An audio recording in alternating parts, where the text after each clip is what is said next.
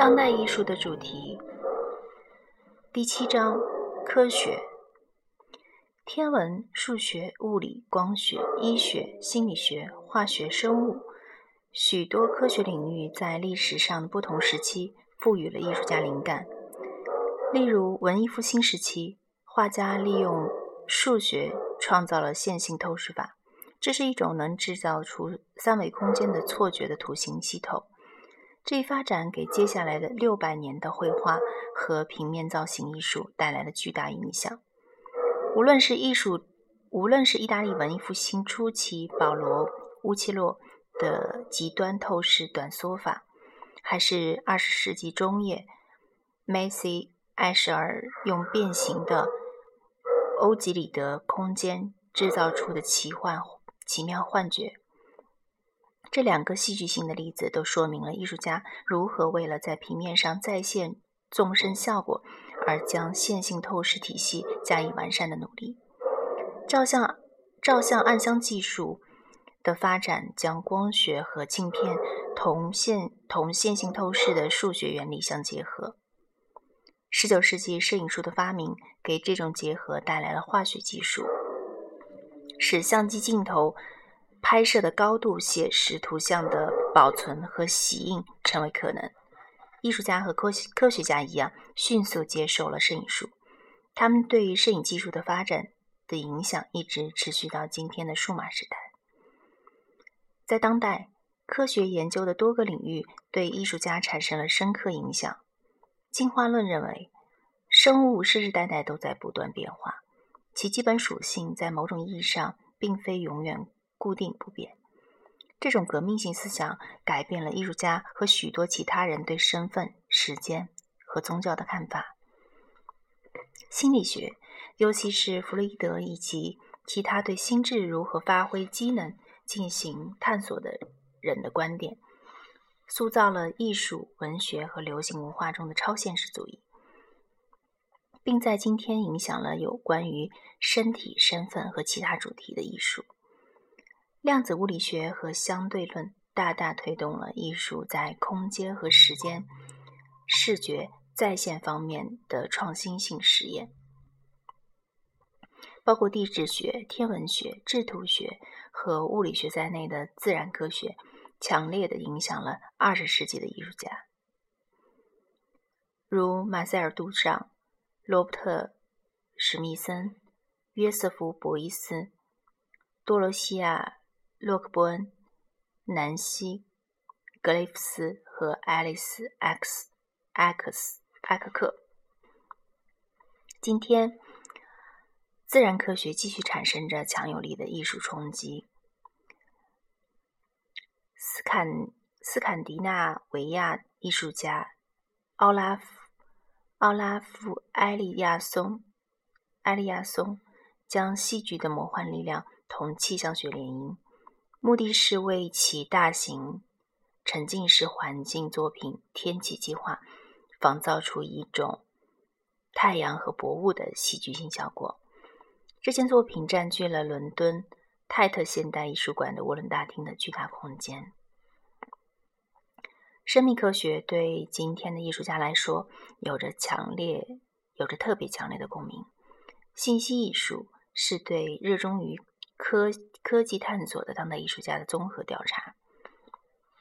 该书的作者史蒂芬·威尔逊认为，二十一世纪可能是生物学的世纪。根据预测，在对有机世界，包括我们自身的身体的理解和控制这方面即将实现的突破，会让电子和计算机革命看起来像小孩子的把戏。今天，科学研究的发现和应用。正以一个令人震惊的范围和速度不断前进，在所有科学研究领域中，包括克隆哺乳动物、农作物的基因改造、经过生物工程改造的器官和组织、纳米技术和机器人技术的进步、遥远的外层空间探索、赛博空间中虚拟世界的发明、对人类大脑活动的试验性研究以及人工智能的研究。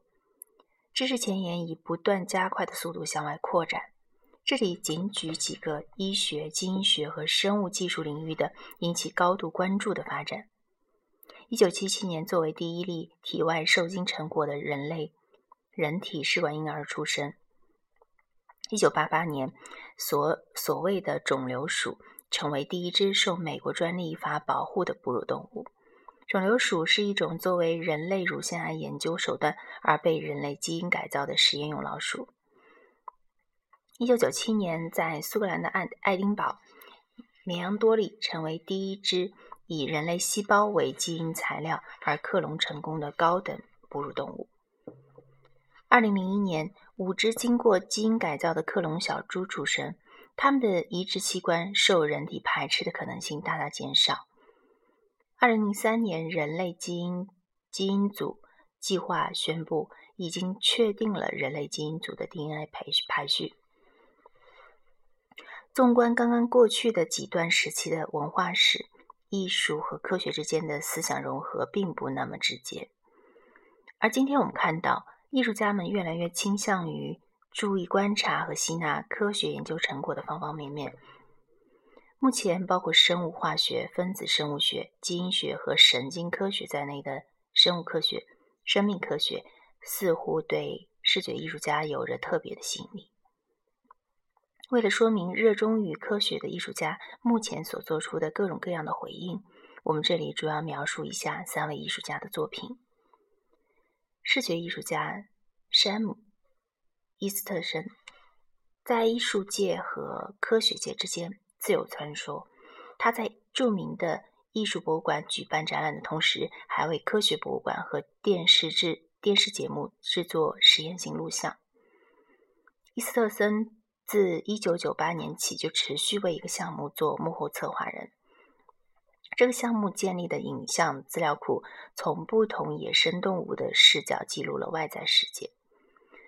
伊斯特森和他创立的公司动植物视频，一道把摄影机安装在各种动物的头部，拍摄而成的胶片，显示了动物的前腿、前足、爪子和触角，以及它们周围的世界。然后这些图片以大于实物尺寸，在博物馆的装置作品中。被放映出来，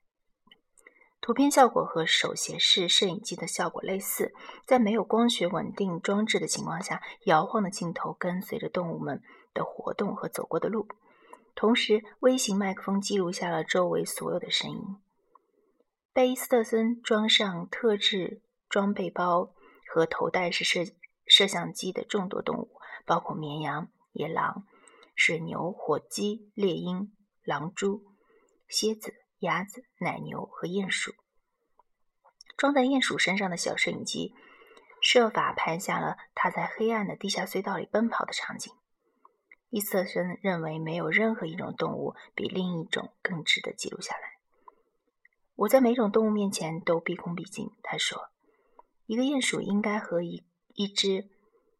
科班多巨蜥一样有趣。”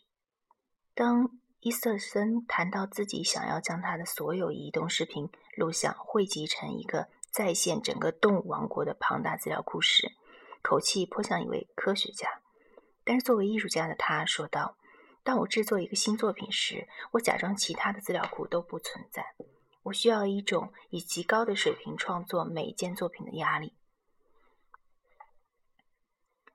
丽塔·阿尔伯克基的作品。将关于自然现象的可见的经验性信息和广袤美丽的宇宙、广袤美丽的宇宙中那令人敬畏的奇景结合起来。美国国家科学基金会资助了阿尔伯克基完成了天体坐标南极洲这件作品。这是一件令人叹为观止的临时性场地装置作品。它由九十九个栩栩如生的蓝色球体组成。这些球体被放置在靠近南极的罗斯冰架那冻结的雪地上。使用全球卫星定位系统基础，阿尔伯克基和他的工作小组共同绘制了一幅南半球星群的星座图。他们常在严酷的条件下工作，按照星体的排列样式，把大小不一的球体放在冰面上。为了强调，我们虽然在南极夏季的二十四小时白昼中看不到星星，但它们仍悬挂在太天空中。这些预先做好的球体雕塑品，先被装在大型包装箱里，运往南极洲。然后，阿尔伯克基的团队要在冰冰面上拖着这些雕塑品行进三十英里。最后，为防止暴雨天气，他们还要把球体牢牢地固定在冰面上。仿效古代的做法，阿尔伯克基为十二月的两周做了精心准备，因为艺术装置可以一直保持原状，直至最后与夏至时间重合。夏至是投影投射的阴影和变换的光线产生的效果，可以持续一整天。另外，作为整个艺术计划的组成部分，艺术家还说服驻留在麦克默多科考站的五十一个人参与到艺术家编排的表演中去。他们模仿南半球星体的顺时针运动，按照螺旋形路线在球体中间行走。所有这些表演都被拍摄下来。日本艺术家小谷元兵因其雕塑、摄影和视频作品而闻名。这些作品将生物学、遗传学同科幻作品结合起来，考察了各种突变和转化过程。与追求纪实性更强的方法的伊斯特森不同，小谷元兵通过设计布景和道具。并启用演员化妆和特效来布置专供摄影之用的场景。他的短片《嬉闹者》中构建了一个虚幻的森林，怪异的布景中来自科幻虚构作品和儿童电视节目当中想象世界的角色被很不协调的搭配在一起。《嬉闹者》压缩了时效，压缩了实现小放仿仿效了。MTV 或 YouTube 视频章当中的时间段，一个扎着马尾辫的可爱的小女孩坐在流淌着的流淌着树叶的枝干上歌唱，周围都是外形古怪的动物和植物。小谷原兵的数码合成生物看起来像转基因生物，其基因组织已经通过基因重组技术被改变，比如青蛙长出了人类耳朵形状的翅膀，而小女孩的手指和脚趾。畸形的修长，眼睛呈黄色，眉骨突出。尽管小骨原兵的怪异世界多数的时候并不危险，但也有人有令人不安的时刻。比如，女孩有时张嘴伸出爬行动物的舌头去抓苍蝇。嬉闹者以幽默的、略带大众文化推行的新意味，围绕着科学实验的价值和目的，提出了严肃的伦理和哲学问题。值得注意的是，在我们看来，嬉闹者提出了这样一个问题：如果动物经过基因改造而具有了人的属性，或者相反，人类和其他物种之间是否还存在着清晰的界限？如果这种界限消失，那么合法权利、性吸引力和道德行为标准这类问题又意味着什么呢？什么是科学？大批当代艺术家不但受到科学工具、图像技术和材料启发，还从激励人心的新发现和关于动植物的基因改良及克隆之类科学实践的论证中获得灵感。总体来说，艺术家体现了大众文化对科学的兴趣，这一点可在去参观动物园、天文馆、自然历史博物馆和科学馆的大批人流探索。频道和刑事犯罪系列剧的电视节目的大行其道，以及人们对各种形式的科幻小说的沉迷中窥见一斑。但科学究竟是什么呢？这个现在对艺术家、记者和文化观察者而言似乎特别热门的话题，究竟是一个怎样的知识领域呢？简言之，科学是对关于可观察现象的知识的探求。然而，系统阐述科学的准确、全面而且简简练的定义是一项复杂的挑战。亚里士多德提出了科学的概念，认为科学是可以从有限的基本原则进行逻辑推理而得出的知识体系。此后，哲学家们就科学的构成以及科学和非科学知识领域。何以不同这些问题的具体细节进行了论证。一个公认的定义聚焦于研究该如何进行，也就是常被称为科学方法的科学过程。对于一个可以被称为科学的人为努力来说，它必须描述、解释并预测一个可观察现象的表现和反应。最后一点尤为重要。科学方法是一个按照下列步骤进行的逻辑程序：一、陈述问题；二、观察并搜集和问题相关的实验数据；三、提出同观察结果、实验数据一致的假设、答案，或者在没有数据的情况下，从理性的推理中得出假设和答案；四、对逻辑上。符合假设的其他结果进行预测。五、通过重新观察或收集新的实验证据，以及判断新信息是否符合预测来符合预测来检验这些预测。六、在预测能力的基础上接受、修改和放弃此假此假设。科学方法最容易被看成是。为获得新知而形成的实验体系。获得知识的手段包括在特定的高度受控的条件下进行实验，运用可辨识的有限变量来控制、测量和记录结果，并和那些证实遵循同样步骤也得到相同结果的人分享信息。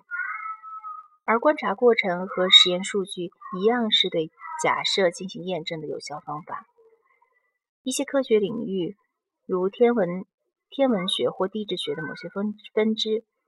必须依赖于观察过程，而不是实验室的实验。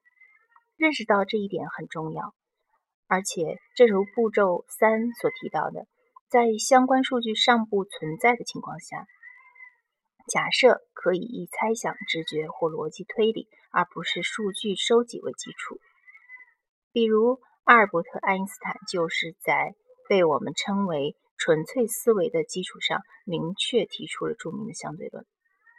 这种情况下，原来的科学家们的任务就是通过实验来证明或驳斥爱因斯坦对这一重要物理学理论的概念化。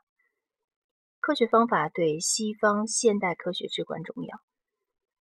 其核心地位可以追溯到17世纪的欧洲思想家那里，如今英国的哲学家弗朗。弗朗西斯·培根，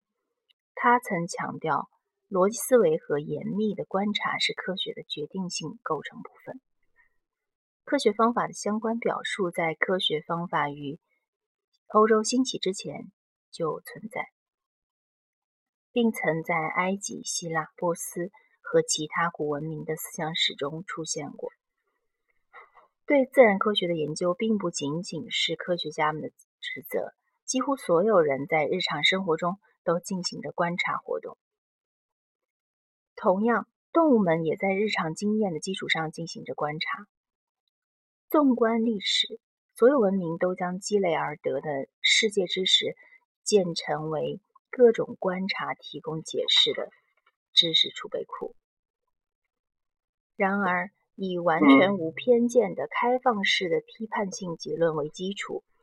以提出假设并验证那些关于经验性观察的假设为目的的知识建构，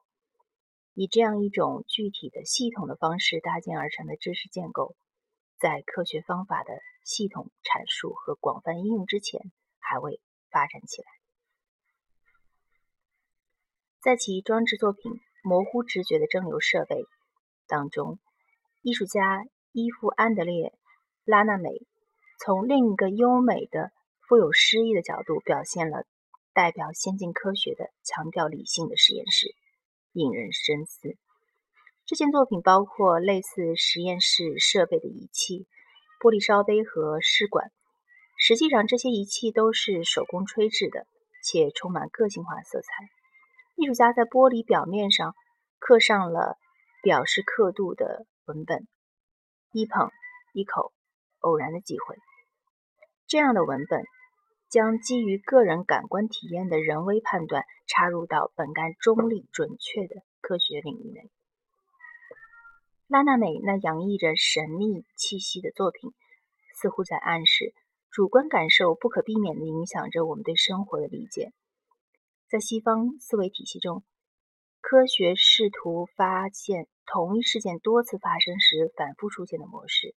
与此同时，拉娜美却引导我们去思考那永远不再重现的模式。这也许是该如何衡量我们个体生活的一种隐喻。科学方法是作为一种验证假设的过程而发展起来的。如果一个假设始终与新的预测成功吻合，这个假设就获得了公公信度，并晋升为。被认为是真理的科学理论或法则。尽管艺术界常把一种理论当成未经证实的假说，职业科学家们却要等到一个知识体系的预测能力被广泛证实以后，才将此体系提升到理论的高度。然而，即使是科学方法的早期实践者，也承认科学真理的观念是不对称的。我们可以多次证明一个理论的可信度。并将日积月累的成功视为相信这个理论的基础，但是我们从来都无法证明绝对的真理，因为理论的验证是个永无休止的过程。反过来，仅仅一个真实可靠的观察结果或同某假设相矛盾并将其推翻的实验，就可以宣布一个假说或理论是无效的。这种科学方法的不对称性。产生了通常被认为是和卡尔·波普尔密切相关的另类科学观。波普尔是二十世纪一位颇有影响力的奥地利哲学家，其大部分职业生涯在英国度过。波普尔关注的是可否证性。这概念的定义是一个假说可通过观察或实验数据被证明是错误的。在波普尔看来，对于一个可被证称为科学的人类行为来说，仅仅遵循科学方法，并且其行为者的假设通过预测式验证而显示出的可靠性是远远不够的。相反，一种行为要成为科学，必须有可能证明某种假设是非真的。科学的定义因此是一种逻辑的否定，而不是肯定。如果没有可能反驳某种行为的论断，那么这种行为就不是科学。换言之，它缺乏可否认、可否证性这一属性。根据这一定义，某些命题，如可能存在隐身的精灵控制着全球天气，就超出了科学框架，因为有关存在的精灵的理论永远无法被经验性的驳倒。也就是我们可以无休止的争辩说，精灵们一直以来都巧妙的从我们眼前逃开，没有让我们发现其行踪的企图得逞。如果没有可能提供可否证性的可验性证据，那么这一命题就超出了科学研究领域。科学大致分为自然科学和社会科学，前者是研究物质世界，后者研究人类行为和社会系统。自然科学范围内的学科包括物理、化学、生物、天文和地质学；社会科学领域内的学科包括地理、人类学、社会学、经济学、心理学和语言学。数学、计算机科学和工程学是自然科学家和社会科学家都加以借鉴的相关学科。历史上来看，科学、社会科学学科一直被称为软科学，而某些自然科学，如物理和化学。由于其对经验数据更为严格的依赖，而被认为是硬科学。